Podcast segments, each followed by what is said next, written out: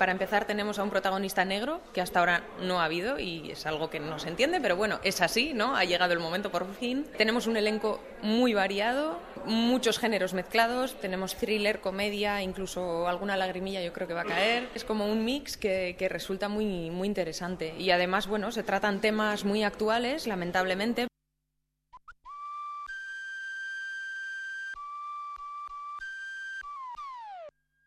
cultura.eus con Galder Pérez.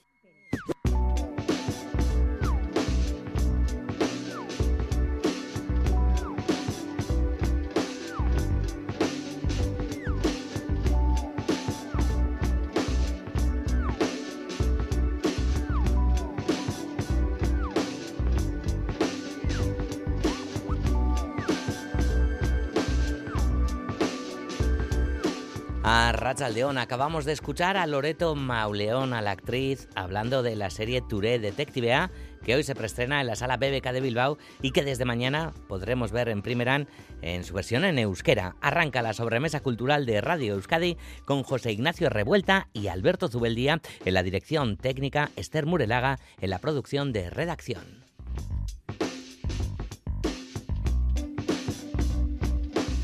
Hoy es 31 de enero, así que mañana ya comienza febrero el mes del carnaval y también el mes de los Goya. Hoy vamos a tener a otro nominado, a Marcelo Rubio, al actor Donostiarra, que está nominado a Mejor Actor de Reparto por 20.000 especies de abejas. Además de cine, con Marcelo seguro que también hablamos de teatro y con artes escénicas vamos a terminar la sobremesa cultural de Radio Euskadi porque Begoña Olavarría nos ayuda a conocer hoy más sobre la historia de la danza. Esta vez viajamos al Greenwich Village de New York a los años 60 para conocer lo que se dio a conocer como la Jackson Dance Theatre.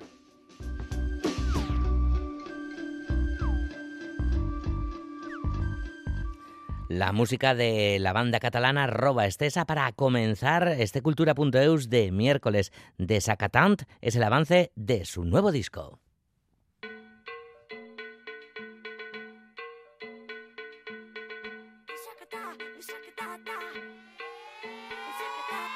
senyor, ningú t'ha demanat l'opinió. Servim de lo bo, lo millor, quan estem de jangueu amb les amiguis. Sem de sacatant, de sacatant. Eh, ningú t'ha demanat l'opinió.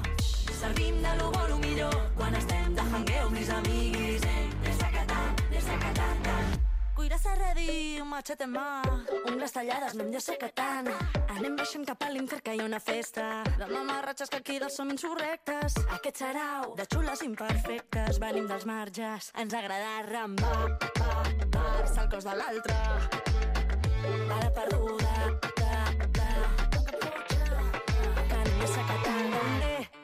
ningú t'ha demanat l'opinió, servim de lo bo, lo millor, quan estem de jangueu amb les amiguis. De secatant, de secatant. Eh, senyor, ningú t'ha demanat l'opinió. Servim de lo bo, lo millor, quan estem de jangueu amb les amiguis. De secatant, de secatant. Calma ofensiva, ràbia tendra, romanticisme enfadat. Bulles punxegudes amb els somriures afilat. Deixem relats cars, brillis i diamants.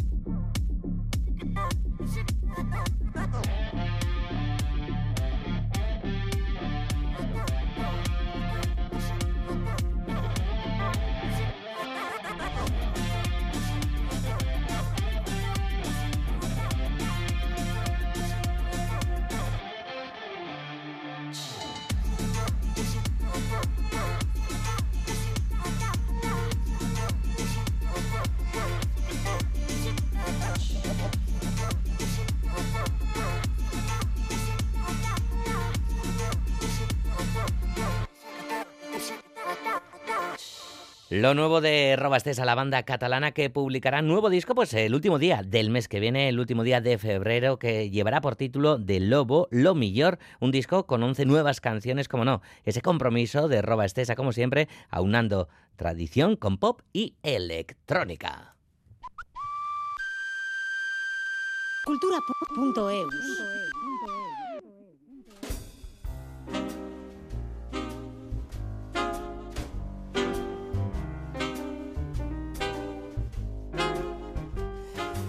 Detective Touré, Touré Detective, la novela creada por EITV se va a preestrenar esta tarde en la sala BBK, la serie, y a partir de mañana la podremos ver en la plataforma Primeran en sus tres primeros episodios en euskera. Aplicación de contenidos audiovisuales disponible en Apple Store o Google Play Store, que puede descargarse y disfrutarse de forma gratuita. Hablemos ahora de la serie de Detective Touré, porque Iker Zabala ha estado esta mañana con sus protagonistas. Bai, hau naiz. Eta ala iruditu ezarren, niriko detektiberik onena naiz. Detective Touré es un relato que se forma en Bilbao, en torno al barrio de San Francisco. El protagonista es este migrante guineano, un buscavidas que sale adelante como puede y encontrará de súbito su vocación de detective. Un detective atípico, eso sí, tal como narra el responsable de encarnarlo, Malcolm Treviño Site. Y Touré, lo digo mucho, ¿no? Que Touré no es Colombo, no es, no es Jessica Fletcher, es un tío pues, muy normal que de repente tiene tanta intuición y tanta inteligencia que es capaz de resolver casos. Él lo intenta, pero es patoso, es, es, es, es entra con el pie izquierdo, es como un elefante en una cacharrería, yo que sé, él, pero acaba resolviendo cosas. Es un poco Mr. Bean y Sherlock Holmes. Junto al personaje, el entorno es el otro factor clave de esta serie. Los colores del barrio de San Francisco son ingrediente fundamental, tal como señala Esteban Crespo, director de la serie. Yo había estado en Bilbao muchas veces y yo dije, este sitio no existe en Bilbao. Claro, yo no lo había visto. Y, y cuando llegué a este barrio me, me, me maravilló, ¿no? Con, con, con, esa mezcolanza, esos colores, esos olores, esa, eh, esa, esas músicas diferentes. Es una de las cosas que hemos querido reflejar. Uno de los activos importantes de esta serie es, reflejar la problemática de, de, un, de un migrante una realidad ajena al Bilbao de postal o a los entornos más habituales en el imaginario urbano que se muestra normalmente. Unax Ugalde es también miembro del elenco. Es un personaje más y nosotros lo notamos en rodaje, que los vecinos se volcaron con, con, el rodaje. La mayoría de la figuración es del propio barrio y la verdad que, que es, está bien sensibilizar en algún sentido, pues poner el ojo sobre lugares que, que no se ven en, Bilbao está de moda, en estos momentos se está conociendo las mejores partes de Bilbao, pero creía, creo que el barrio San Francisco merecía un retrato. La lista de actores incluye numerosos intérpretes vascos como Itziar Ituño, Lander Otaola, Ichaso Arana o Loreto Mauleón. Esta última relata que el compromiso social y la dignidad de una comunidad apartada del centro son fundamentales en la serie. Para empezar tenemos a un protagonista negro que hasta ahora no ha habido y es algo que no se entiende, pero bueno, es así, ¿no? Ha llegado el momento por fin. Tenemos un elenco muy variado, muchos géneros mezclados, tenemos thriller, comedia, incluso alguna lagrimilla yo creo que va a caer. Es como un mix que, que resulta muy, muy interesante y además, bueno, se tratan temas muy actuales, lamentablemente. Es ante todo un relato de fondo criminal. La presencia policial o las cámaras de vigilancia se integran en el relato. El personaje de John Olivares, por ejemplo, encarna aspectos como el del control social. Una presentación bastante enigmática eh, que se basa en controlar las cámaras, hacer ese control de, del barrio y desde la sombra ir de alguna manera moviendo hilos la gran diferencia con respecto a la novela es el tono empleado. Los libros de Arreche son crudos y salvajes. Esto se ha suavizado para poder llegar a más público. Nosotros hemos hecho una serie para todos los públicos y el tour de los libros no es para todos los públicos. Pero, pero hemos contado con la ayuda de, de John Arreche, que sabía perfectamente lo que estábamos haciendo, que ha colaborado y hemos convertido su Detective Touré en algo que puede ver todo el mundo. Detective Touré se podrá ver en euskera en la plataforma Primera, en una aplicación que se puede bajar y emplear de forma gratuita.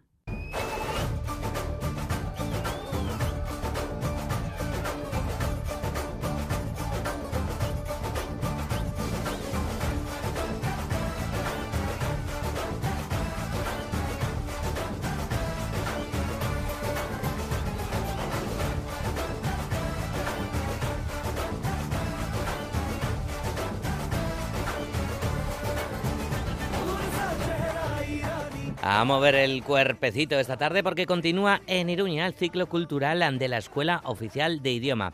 Hoy a las seis, charla, charla sobre Bollywood, como no, en inglés, que esto es para practicar idiomas, pero no solo idiomas, también bailes, porque habrá taller para practicar esta danza. Y no es la única cita de este ciclo que se prolonga hasta el 8 de febrero. Por ejemplo, en los próximos días habrá talleres musicales en francés, una visita al Museo Burz en La Rioja, una charla sobre ópera china y también, por ejemplo, el recital de Iván Zaldúa y Miren Narvaiza. Son actividades organizadas por la Escuela Oficial de Idiomas de Iruña. Bienvenido al Gran Tourmalet, con la Mongie, su pueblo y alojamiento a pie de pistas, el Pic du Midi y su terraza de 720 grados. En fin, si haces la vuelta dos veces. Y Bagués, pueblo auténtico con sus bosques frondosos. Y también esquí de travesía, balneario, trineos de perros, animaciones. Ok, reserva en el Gran Tourmalet con enpay.com. Zatozte, sartu ikastolan. Ibil bide oso bat daukagu prest. Aurra erdigunean jarrita, pertsona giza dimentsio osoan gara dadin. Euskaratik eta euskaraz, euskal kurrikuluma ardatz hartuta. Langile, familia eta ikasleak, lankidetzan, euskal herrioseko eunda malau ikastolei bultzada emanez. Gu ikastola. Zu? Arranca el año con estilo. Descubre el Citroën C3 desde solo 13.400 euros en Citroën Carealde. Aprovecha nuestras ofertas de rebajas de enero y dale un giro a tu conducción. Visítanos ahora en Citroën Carealde, en Baracaldo, frente a Max Center. Echevarría, Blanchard, Barceló, Tella Eche, Ucelay, Óscar Domínguez, Menchugal.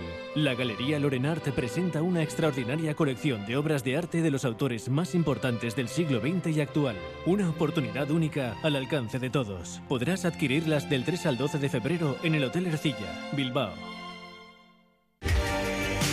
Radio Euskadi. Compartimos lo que somos. Cultura.eus. Mamá, ¿por qué soy así? Así como, cariño. Si Dios nos ha hecho perfectos. Somos perfectos. ¿Tú pelura de. Esteko. ¿Eres médico? Yo no. Ellas.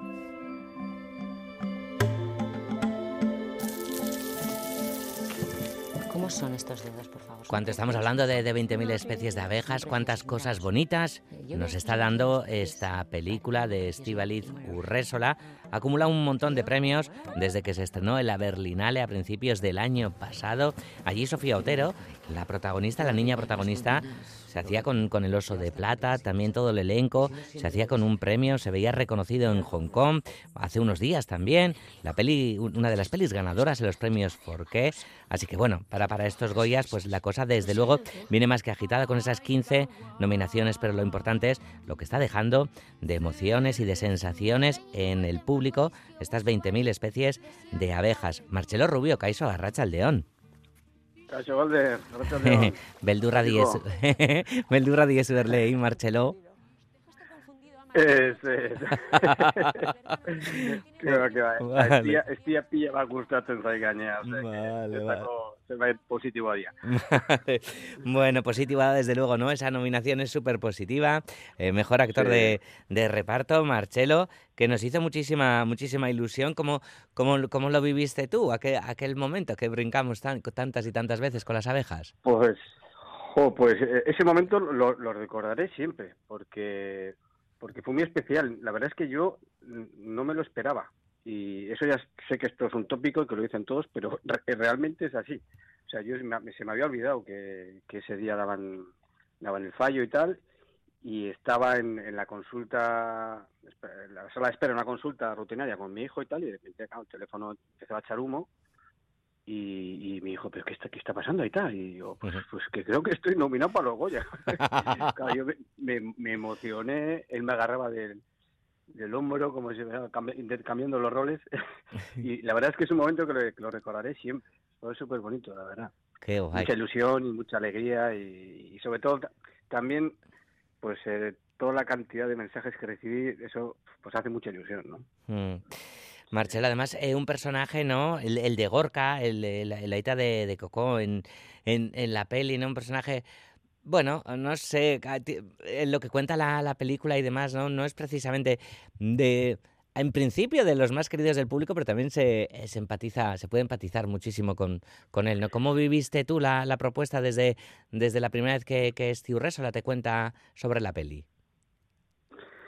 Yo, yo tenía conocimiento de que se iba a hacer esta película y de qué tema iba y la verdad es que me atraía un montón, me atraía mucho. Y luego ya, pues cuando hice la prueba y supe que iba a hacerlo yo y él leí el guion, pues me pareció, dijimos, un personaje pequeño, pero es muy bonito y tiene y es muy importante y tiene mucha chicha. Y, y, y son, esos trabajos que, que, te mueven algo por dentro y que, que, te motivan y que pues que te hacen hacer eh, eh, investigación y trabajo de campo y, y en ese trabajo de campo pues eh, aprendes cosas, ¿no? No solamente como para, para abordar el personaje, sino también como, como persona, ¿no? Porque, porque las historias de estas de estas personas y de sus familias, joder, pues son muy potentes, ¿no? Y, y, hay mucho que aprender de ahí, ¿no? O sea, yo en, en, en, el trabajo de, de, de, campo que hice, joder, hay, una, hay un libro que lo recomiendo a todo el mundo que se llama Tránsitos, que son las historias que cuentan las familias de, los niños y niñas trans. Eh, y eran, cada uno era una historia diferente, había pues, tránsitos más duros, más menos traumáticos, más eh, incluso trágicos, pero todos había un denominador común, ¿no? Al final, al final del viaje eh, había una evolución en todos que, que si no llega a pasar eso no, no lo hubiesen tenido, ¿no? Y era, y era un crecimiento personal que, que, está ahí, ¿no? Y, que me parecía muy bonito, la verdad. Y, bueno, yo lo, lo verdad por ahí. Mi personaje, yo creo que cuando termina la película es cuando, cuando empieza el viaje, ¿no? Ese viaje, ¿no? Del, tránsito y de, empezar a, valorar, pues a ver si esto es así, ¿no? Mm. Yo creo que hasta entonces, pues no, no lo veo, no quiere verlo, también un poco como autodefensa, yo creo, ¿no? Yo creo que los padres no queremos que los hijos sufran, entonces cuando tu hijo es diferente de una cosa por otra, pues prefieres que esté en el redil, ¿no? En, la manada, ¿no? Mm. Wow, con esta frase que dices ahora de repente, ¿no? Los padres no queremos que, los hijos sufran, como contabas antes que te pillaba la consulta y demás, ¿no? La, noticia, ¿no? Se hace aquí un círculo súper bonito. Marcelo, hablas de, ese trabajo de, campo, de toda esa investigación que haces con cada uno de, de los personajes con los que tienes que trabajar, con los que tienes que convivir. Al principio, cuando empezabas a trabajar en, a mediados de de, de los 80, eh, ¿lo hacías de, de, la misma manera o, cómo eh, fuiste entrando en, en el mundo de, de, la interpretación? No, no, no lo hacía de la misma manera ni tenía la conciencia de lo que es un actor, ni muchísimo menos. Yo, yo, mi trayectoria es un poco muy atípica. Yo empecé al revés, yo no empecé haciendo teatro y luego vino audiovisual, ¿no? Yo empecé con una película de protagonista sin haber hecho nada. O sea que pero fue un caso muy especial, fue Moncho Hermendariz, pues que, quería hacer una película en Donosti en los años 80, con el tema de la heroína y tal y cual. Y bueno, quería tipos, quería tipos más que más que actores, entonces bueno, yo creo que era la persona que más que más acercaba a lo que él tendría en la cabeza. Y pero bueno, que yo entonces con la perspectiva no lo veía yo era una marioneta, o sea, yo él me cogió y dice tú y estaba yo rodeado pues eso de una producción impresionante, Díaz Querejeta, un guion, una historia, un historión, un personaje bueno, un director que sabía lo que quería y cómo sacarlo, pero yo no tenía ningún ningún mérito, digamos, ¿no? O sea, yo trabajo de campo en aquel momento lo que lo que lo que nos enseñaba mucho, ¿no? Que era pues hacer ver películas, pues para ver el estilo de, la interpretación y tal y cual, ¿no? Pero vamos, yo no tenía conciencia de, de lo que es ser actor, ¿no? Eso va pues, poco a poco con, con el tiempo, ¿no? Vamos a recordar un, un momentico de, de, aquella película, 27 horas de Moncha Armendariz. Jesús. ¿Te acuerdas de Félix? Sí. Se ha quedado ciego. ¿Ciego? Me enteré ayer.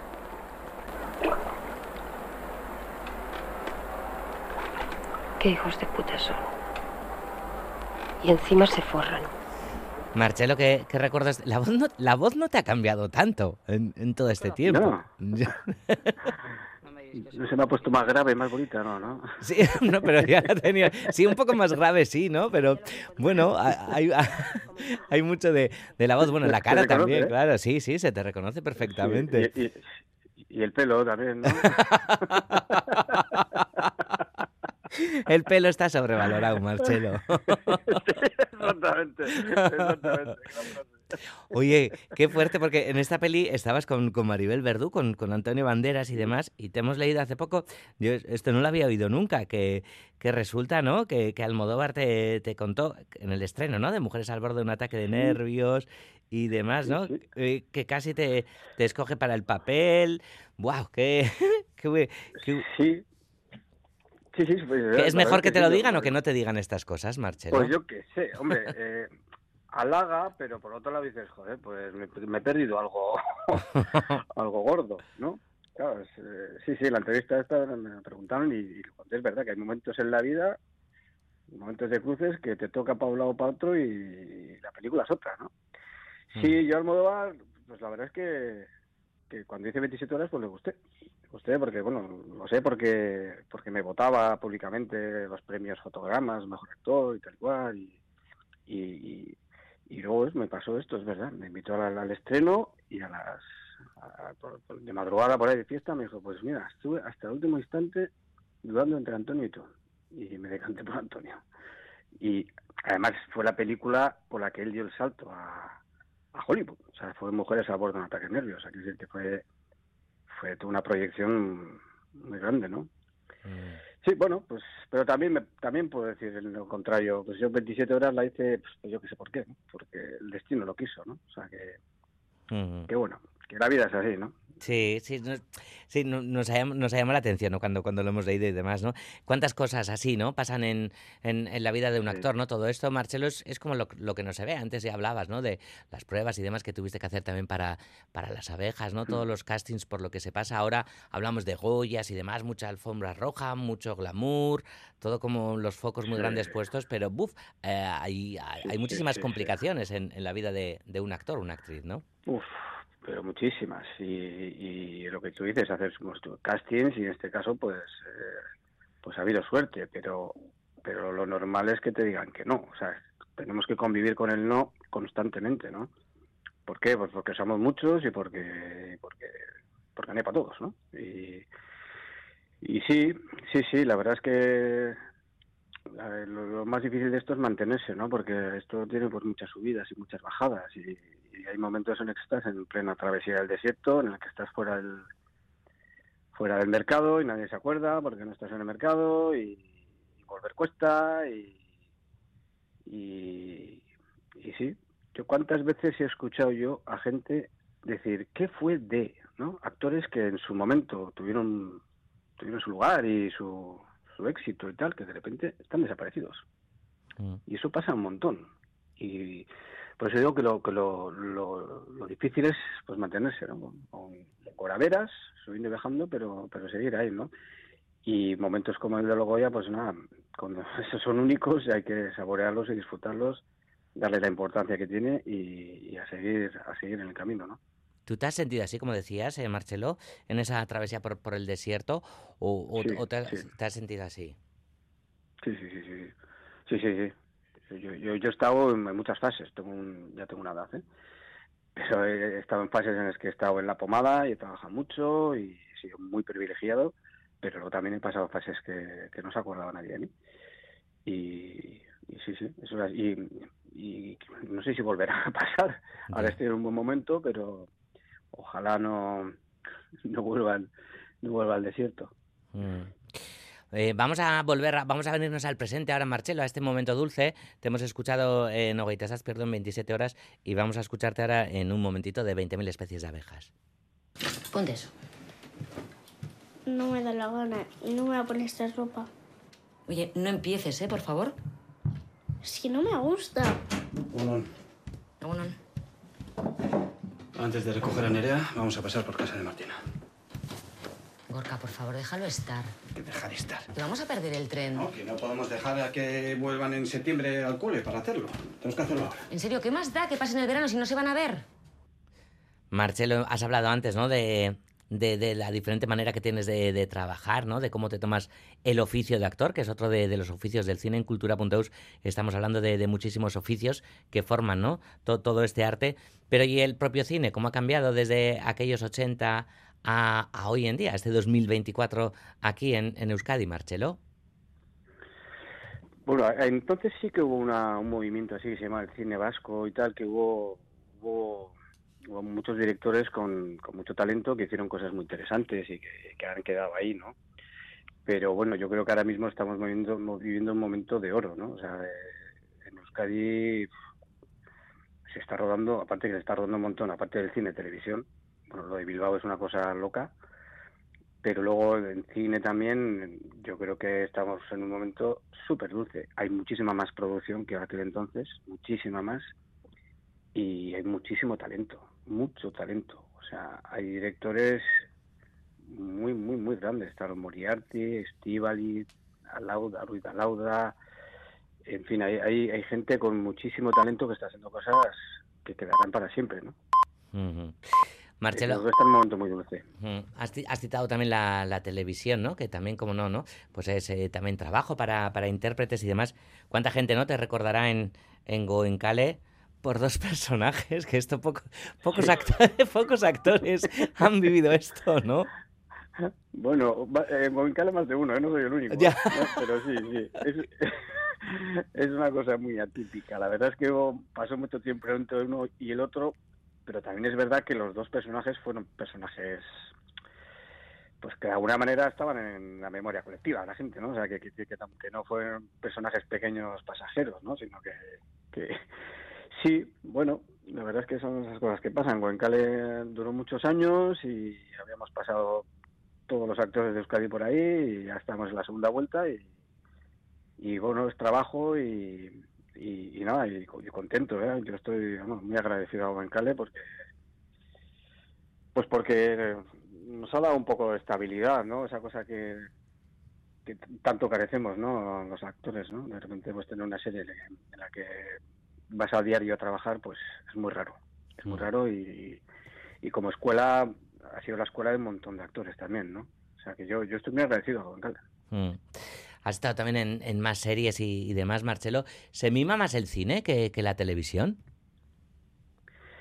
Depende, depende de qué producto. Hay cosas que sí y cosas que no. O sea, yo he visto, yo he hecho televisión de calidad. He hecho televisión también, eh, pues, como hacer chorizos o, churros, ¿no? O sea, sabes quién pueda, ¿no? Una maquinaria que te aplasta si no, si no vas con los deberes hechos. Y, y, y, pero sí, normalmente, normalmente en cine, el cine es una cosa que, pues que tiene otro tempo, otro mismo, otra mm, depende de los casos, pero en muchos casos también tiene más dinero, ¿no? Que, es, que, se, bueno, eso es clave, ¿no? Para que la cosa se mime más o menos. Mm. Vuestro trabajo, ¿no? Sigue, sigue siendo el mismo, ¿no? Decías lo de los deberes y demás, ¿no? Que hay que llevarlos bien hechos de casa en muchos casos para, para una serie de televisión. Aquí en Cultura.eus, Marcelo, eh, como antes decíamos, eh, estamos poniendo el foco en los diferentes oficios del cine. Ayer charlamos con, con sonidistas, con Andrea Sáenz y con Santi Salvador, de 20.000 especies de abejas. Y pues Santi te, te lanzaba esta, esta pregunta, Marcelo. Yo cuando soy microfonista, por ejemplo, y estoy muy cerca de los actores, ¿no? Siempre me ha impresionado mucho, ¿no? El, el la capacidad que tienen de, de, concentración, por ejemplo, ¿no? O sea, estamos ahí, no sé, 50, 60 personas trabajando o más en una película y, y eso realmente, no sé, cómo consiguen abstraerse tanto, ¿no? De, de todo ese ruido, de, toda esa, de todas esas miradas, ¿no? También, eso, eso me impresiona. ¿Le impresiona? ¿Cómo lo consigues, Marcelo?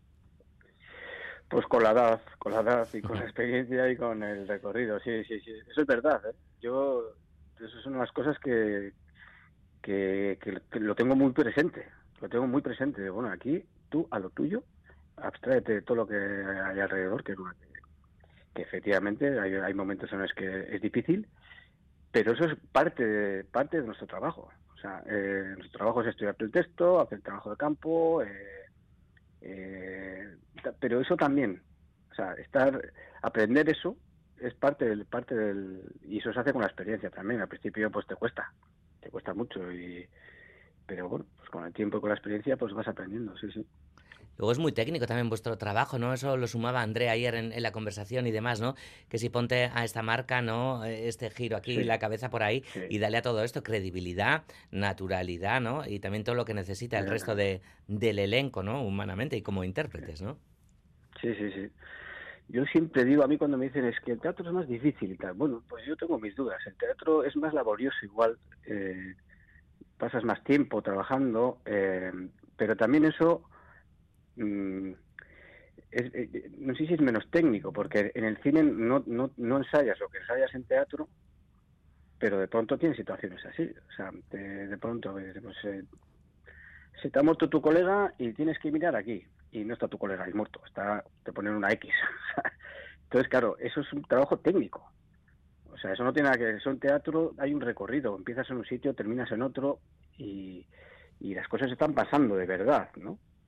O sea, que yo creo que el, teat- el, el cine es más es más técnico y más difícil. El, el- el teatro tiene la cosa del directo, ¿no? Que si, que si hay algún error, pues, pues, pues estás ahí solo, ¿no? Pero, pero hay un trabajo detrás mucho más sólido también. Cada cosa tiene lo suyo, ¿no? Pero sí, yo creo que, eh, yo, yo diría que el cine puede ser más técnico. Marcelo, ¿cómo llevas eh, lo de Valladolid? Em, las ropitas, el discurso, no sé si tienes preparado o no, no sé qué plan llevas, si vas con la family, eh, no sé Pues tenemos una invitación nada más. Oh. Eh, hace unos años a mi pareja le, le dieron un Max. A Sandra, Sandra. Ferrus, sí, eso, sí. Sí. Y fuimos los cuatro. eh, O sea, es más generoso el teatro que, que el cine, Sí, entonces. sí, y más informal y más... Sí, sí, es más majete, ¿eh? es como más, más, andar, más andar por casa. sí. Esto es como más, sí, es más protocolo. Y Mm. nos han dado dos invitaciones, o sea, no puedo ir con los niños, porque aquello los- lo recordamos tan bonito, vivirlo los cuatro a la vez, ¿no? Fue una cosa que, o sea, que quedará para siempre, ¿no? Para los cuatro. Y, y esto no lo podemos repetir. Yo voy con Sandra y, y ya está. Y sí, pues andamos ahí con, con casas de por aquí, de Donosti, pues vistiéndonos y probando cosas y, y, y- y elaborando un poco el discurso también, que, que nos dan un minuto, que tampoco te creas que que, que, que joder, si me lo dan, que bueno, que será muy difícil, ¿no? Pero pero si quiero, o sea, te, viene mucha gente que quieres agradecer y en un minuto no, no te da tiempo. Claro. Entonces, yo qué sé, yo qué sé, habrá que hacer una criba y yo qué sé.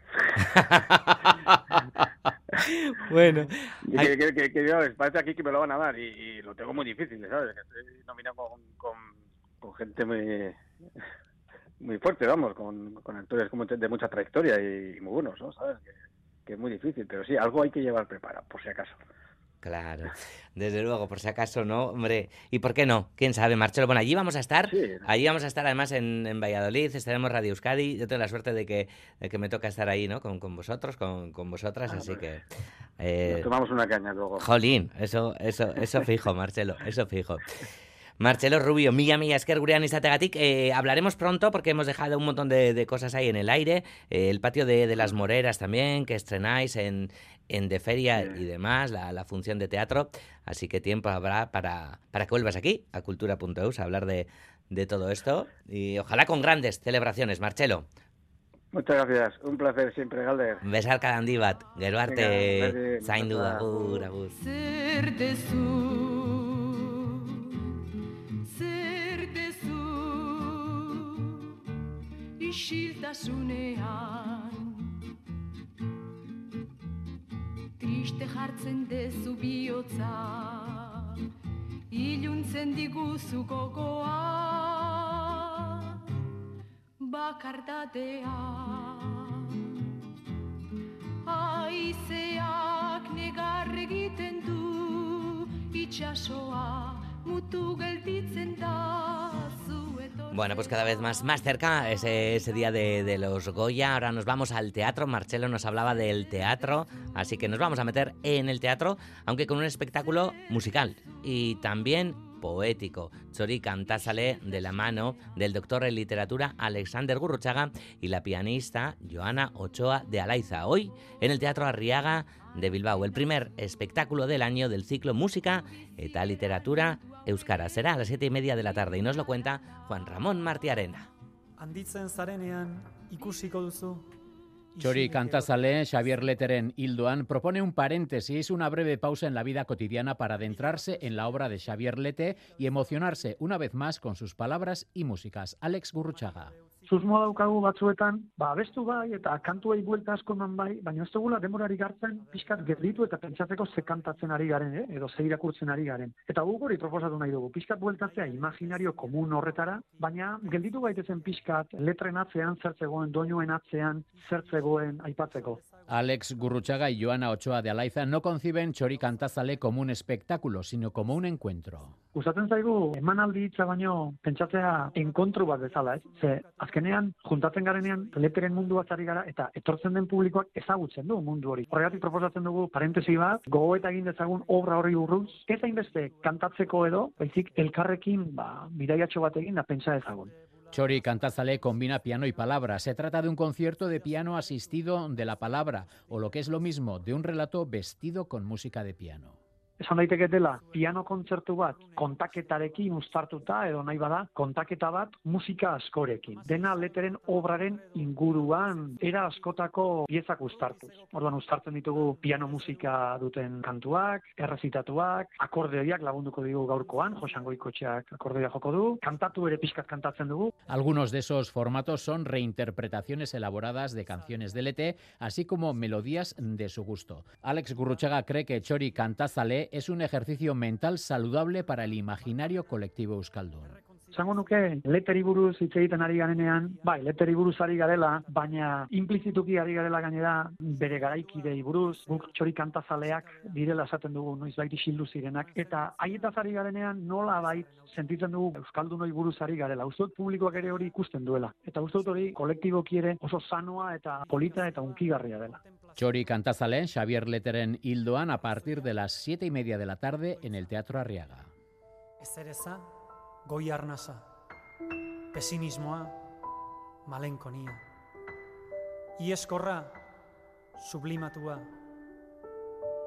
gorputza, antzaldaketa. 19 minutos para las 4 de la tarde. Muchas propuestas culturales la que nos quedan para este miércoles en cultura.eus e incluso también las percusiones que hace por aquí Begoña Olavarría, que todavía no es tu turno, compañera. Ya, es la botella es de metal, el boli es de metal, lo siento. Si no vamos a hablar de metal, además.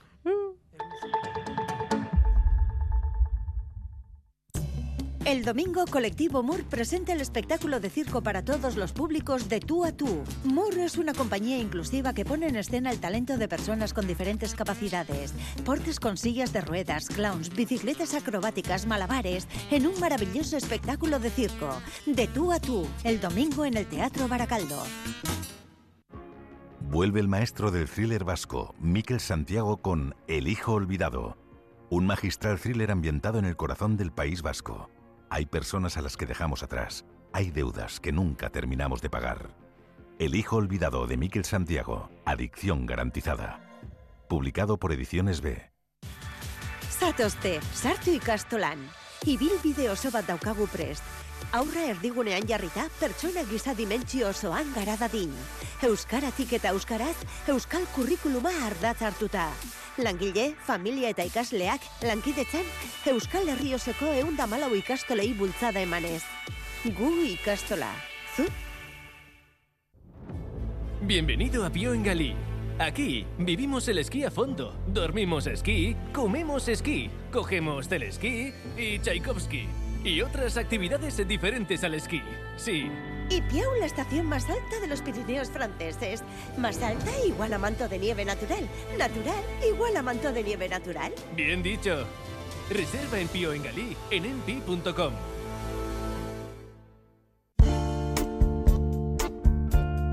...688 840 840 Participa. Cultura.eus Nire itzazora itzuli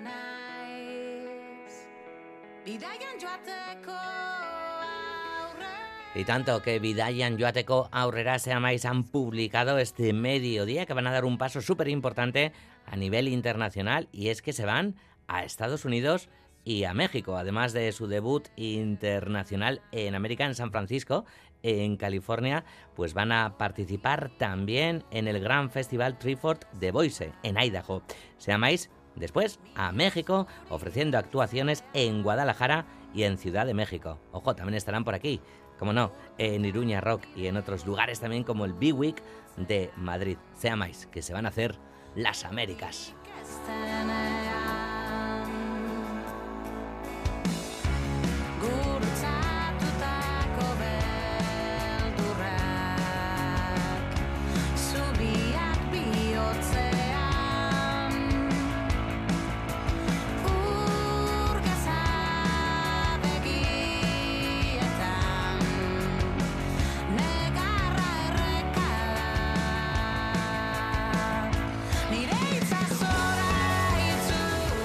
Y más música de Euskal Herria que viaja por el mundo. El coro guipuzcoano de voces graves Eraguillok va a participar este fin de semana en el Festival Coral Cántigos Incarrela que se celebra en un pequeño municipio de Cerdeña. Se trata de un festival en el que se reúnen formaciones corales que practican el canto tradicional sardo y donde el coro guipuzcoano va a participar como formación extranjera invitada en representación del folclore vasco. Nos lo cuenta Mailu Odriozola.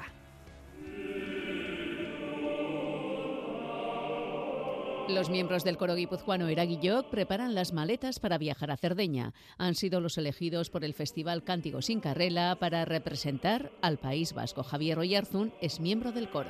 Es un festival muy particular, es la vigésimo sexta edición y en el año 1997 algunos eh, coros de allí que practican eh, la forma de canto tradicional de Cerdeña, que es el canto a cuncordu que se le llama, decidieron todos los años celebrar ese festival, juntarse los coros de la isla y también invitar a un coro internacional que de alguna manera representara también una cultura, digamos, eh, propia.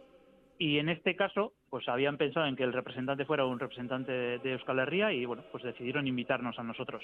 Se han preparado a fondo para participar en esta cita que cuenta con dos sesiones. La primera de ellas será el sábado, donde los coros cantarán en la iglesia Santa María de Angeli y donde Eraguillok alternará repertorio sacro y popular vasco. El domingo los coros cantarán en la calle en un intento de acercar este tipo de música a la población. de alguna forma jugar con el, con el lenguaje musical no además de con, con el propio con el propio idioma. Alternaremos pues clásicos grandes clásicos eh, de la música vasca típicos de Boga Boga Nere Maiti Arentzat con otras obras que bueno para ellos serán igualmente conocidas pero bueno para nosotros quizá puedan ser un poco más nuevas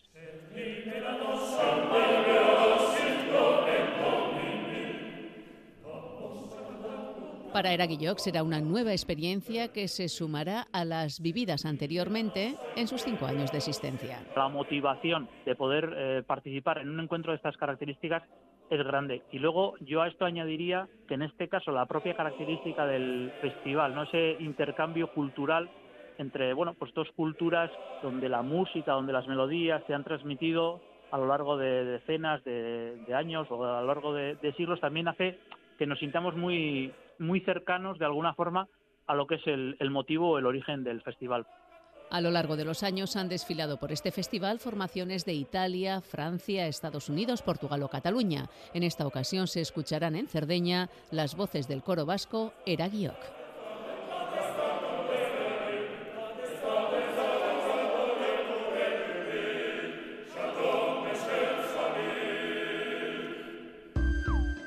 Cultura.eus.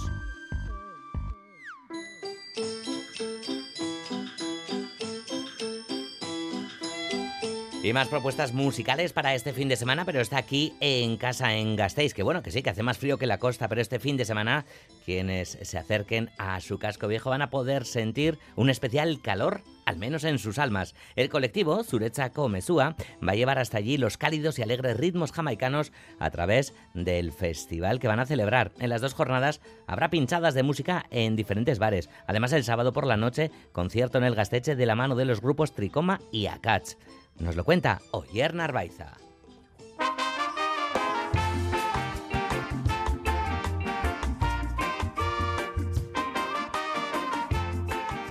El colectivo Zuretzako Mezúa ha preparado su festival número 15 en el que no faltarán los ritmos del reggae, ska o soul. Se trata de una propuesta para el viernes y sábado en el casco viejo de Gasteiz. La resume Mikel Buruaga, miembro de Zuretzako Mezúa. Para este fin de semana hemos organizado un festival de dos días que eh, lo haremos durante el viernes y durante el sábado. El plato fuerte será el concierto de Akatz y de Tricoma en el Gasteche de Gasteiz, pero durante todo el fin de semana organizaremos pinchadas en diferentes bares. En la primera jornada participarán también miembros de otro colectivo. El viernes a la noche, a partir de las 10, estaremos en Alavedi Taberna con, con algunos compañeros que vendrán de, de Burgos, del colectivo Ghost Town, que es eh, colectivo hermano de Suretzako Mesúa. La del sábado será una larga jornada. La primera pinchada se celebrará en el Chapelarri al mediodía. Después, de camino al Gasteche, harán parada en el bar El Nuevo y será a las ocho y media cuando comience el plato fuerte del festival, el concierto de Akats y Tricoma en el Gasteche. Dos grupos de dos generaciones. Precisamente el colectivo Zuretzako Mesúa pretende ofrecer un punto de encuentro a los aficionados a la música jamaicana, tengan la edad que tengan. Al final la música y la cultura jamaicana son, bueno, tienen una larga tradición tanto en Euskal Herria como, como especialmente aquí en Gasteiz y en este caso pues con este festival lo que pretendíamos también era un poco juntar las dos generaciones, pues a Cats que lleva más de 30 años en, en su recorrido, que llegarán desde Bilbo y por otro lado pues un grupo más de la nueva generación que a pesar de que ya llevan unos cuantos años que son Tricoma, que llegarán desde Maestu, desde aquí de la montaña alavesa. El festival no terminará con los conciertos durante las siguientes horas la fiesta seguirá en el Gasteche, al ritmo del reggae, ska, soul y two-tone.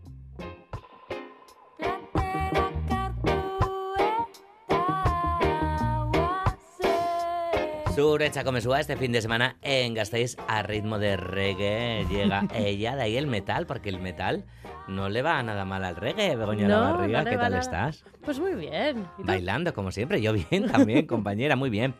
Pues terminamos enero hoy. ¿Cómo te ha ido Sí. enero? Pues bien. Mm, claro, la radio a veces necesita de acotaciones como el teatro. Bueno, la danza también no está llena de acotaciones. Bueno, la danza es una extensísima acotación, podríamos decir. Cuando hemos dicho, terminamos el mes de enero, Begoña levanta dos brazos. Los dos brazos. Sí. ¿No te gusta enero? Es que ha sido la cuesta de enero, aunque ha, ha sido real. Hay que ponerse en marcha, hay muchas cosas. Hay que acabar con el zampón que te has metido en diciembre. Son muchas cosas. En diciembre, incluso en enero también, ¿no? Sí, sí, por eso. Bueno, Begoña, que vamos a hacer un poquito de, de- de historia, ¿verdad? Vamos a hablar de Jackson Dance Theater, nos vas a llevar a los años 60 y vamos a viajar hasta el Greenwich Village de Nueva York. Efectivamente, eh, esto, el The Jackson Dance Theater, se fue definido, es que es, es muy curioso, el avance más emocionante que ha ocurrido en la danza en generaciones. Toma ya.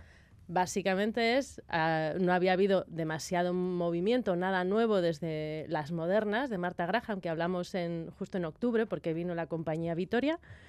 Y, y- y estos pues querían luchar un poco contra sus padres coreográficos, Marta Graham y los modernos. El mítico Ilesa Suaita. Eh, eh, Órida. Ahí estamos, ahí estamos. Pues ahí se juntaron donde en los 60 te tenías que juntar, que es Gre- Greenwich, Greenwich Village. Y fue en una iglesia, que a mí siempre me ha parecido súper curioso. Es, eh, fue un grupo de bailarines y coreógrafos que se juntaron en esta iglesia y realmente eh, cambiaron, marcarían lo que es la danza de la segunda mitad del siglo XX. Y para entender la danza que, que vemos hoy en día, la danza contemporánea, pues esta, este tipo de danza, que es la, la posmoderna, pues eh, es esencial. No, se- no se entiende de lo que hacemos ahora y lo que vemos en el escenario sin, sin saber que, que existieron estos. Mm, Me he vuelto un poco loquito eh, para intentar encontrar imágenes del año 62, de los orígenes de esta Jackson Dance Theater, pero claro, es imposible porque no se conserva absolutamente nada de, de imágenes en vídeo, por lo menos en YouTube y demás. No se pueden- solo hay escritos, ¿no, Begoña? Hay escritos, hay, hay, algún, hay muchas fotos, hay, hay algún vídeo posterior de, Porque claro, estos coreógrafos incluso se sigue, siguen trabajando a día de hoy. Pero no hay... De esa primera... De esa, fue la primera función que fue en, verano del 62, no hay nada. Igual te parece desagradable esta música. A ver qué le parece a la audiencia.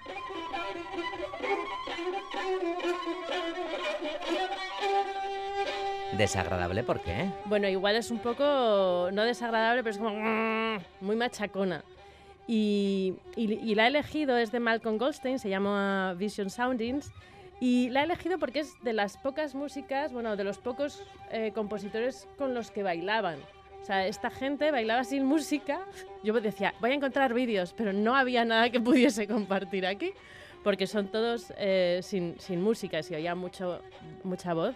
Y es un poco eh, lo que utilizaban, la música este, eh, esta- este tipo de música, la música concreta. eh, luego también están muy influidos, influenciados por la, por la poesía espontánea de la generación Beat, por el propio Warhol y propo- por el propio Living, Living Theater.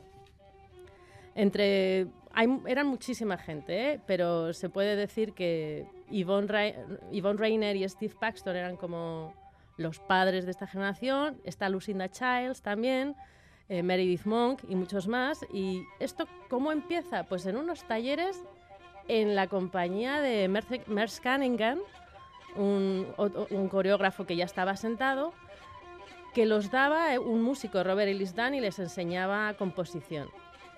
Un momento, en un momento dado dijeron, vamos a enseñar nuestras...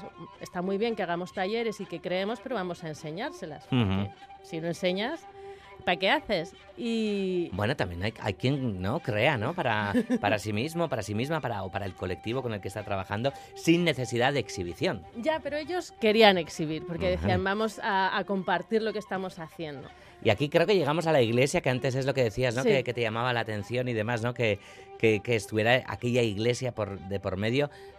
Que un montón de iglesias han estado, ¿no? En un montón de hechos culturales, las cosas Sí, como son, ¿no? Pero claro, esto era tan, tan Rompedor, tan rompedor y de hecho es que no les habían aceptado en, en- en los teatros donde se ponía la danza moderna, por ejemplo el, el- el que hay, hay uno que se llama 90, 92nd Street Y, Ujú. pues ahí le- no les dejaron. Aquí el cura hizo una audición y él no entendía nada, pero sabía que estaba pasando algo importante. Y les dejó, y les dejó el espacio tres días a la semana para que hiciesen sus talleres y para que, y para que enseñasen lo que estaban haciendo. Hay que decir que la Jackson Memorial Church era desde los 50 y sigue siendo un sitio que socialmente había ayudado muchísimo a, a- a drogadictos. Fueron de las primeras terapias de desintoxicación se hacían en la iglesia, a los transexuales, a mujeres que querían abortar, o sea que era una iglesia muy, muy implicada y en los 60 ya decidió meterse en lo de que es la cultura. Iglesia progresista, por lo tanto, y muy comprometida Mm. socialmente. Y les cede entonces este espacio, ¿no? Unos días a, a la semana ya pueden empezar a trabajar. ¿Y qué es lo que escuchamos ahora de fondo? Bueno, sabemos lo que es, es John Cage Dream, pero ¿por qué has escogido esto para, para acompañar a esta memoria que estamos haciendo hoy, Begoña? Pues que, porque John Cage, eh, a pesar de no estar relacionado directamente con ellos, influyó muchísimo. Él era el maestro de Robert Ellis Dunn y eh, pues todas estas teorías de que cualquier cosa puede ser música, de la improvisación, todo esto que hacía Cage en la música, ellos lo aplicaron a la danza. Y, y, y bueno, principalmente eso de que cualquier cosa puede ser música, pues cualquier movimiento puede ser danza. Lo más cotidiano que hacemos cada Sí. día, ¿no? Sin, a veces sin, sin darnos cuenta, ¿no? Eh, lo- cómo estamos moviendo nuestro cuerpo, ¿no? Inconscientemente, todo esto se puede convertir en danza. Y eso es, básicamente, es la mayor aportación. De hecho, una de las cosas que decía Meredith Monk, que llegó un poco, que llegó más como alumna, era, ay, se podía andar, se podía correr, pero si bailabas eras la traidora. Era como, no. Eh, Estamos hablando de, de un trabajo basado en la improvisación, ¿no, Begoña? Sí, ¿por qué la improvisación era tan importante? Que también las modernas hacían improvisación. Pero esto para ellos les, les permitía liberar el cuerpo, romper la jerarquía del coreógrafo también, porque siempre el coreógrafo te dice lo que tienes que hacer, pues aquí no. Y, y así creaban bailarines con una fuerte individualidad que también sabían trabajar en grupo. Y todos estos valores democráticos eran vitales para ellos, es el decir, no solo lo de la jerarquía espacial es, no solo el escenario es importante, ellos bailaban, bailaron en donde sea. Hay una pieza súper importante de Twilight Art que es en, en los tejados, en unas azoteas, y se implica también la- el río, el Hudson, con las azoteas, entonces es, es muy potente. En los parques, en, en todo. O sea, bailaban en, en los museos y bueno, y en, en el escenario también. Hablando de, hablando de, de museos, ¿no? El año pasado eh, se, puso- se pudo ver la pieza Dance, ¿verdad? De, de Lucinda Childs, ¿no? Exacto, y esta es la música de Philip que Philip Glass compuso para esta obra. Y por eso la, la pongo, porque es una de las, eh, de, las representantes de la Jackson. Y, bueno, esta queda, hay, queda, tiene música. Y, y bueno, es, es un poco todo lo que eran, eh, era muy minimal, es muy minimalista y lo que vimos en el Guggenheim era, mm, eh, la verdad es que era precioso, pero también ejemplifica un poco lo que se decía, de, lo que se llegó a decir que era un caos formidable, ¿no? Los que apoyaban a esta a, a- a los a los jutsionitas les A los llamaban. Jutsonitas. a los jutsionitas pero luego también a los críticos decían que era simplemente penoso o sea era terrible y bueno la realmente no se sabe cuándo se terminó muchos dicen que fue en, en 1964 el 16 de abril con el último espe- espectáculo que se presentó en el sótano de aquella iglesia de Washington Square pero lo cierto es que podemos seguir eh, a día de hoy ellos siguen bailando y nosotros seguimos bailando como ellos nos enseñaron. Así que Hoy nos hemos acercado a la Jackson Dance Theater con Begoña Olavarría. Begoña, seguiremos bailando. Qué bien hacer un poquito de, de historia y de memoria de la danza. Es que recasco. agur. Biar arte guzti hoy.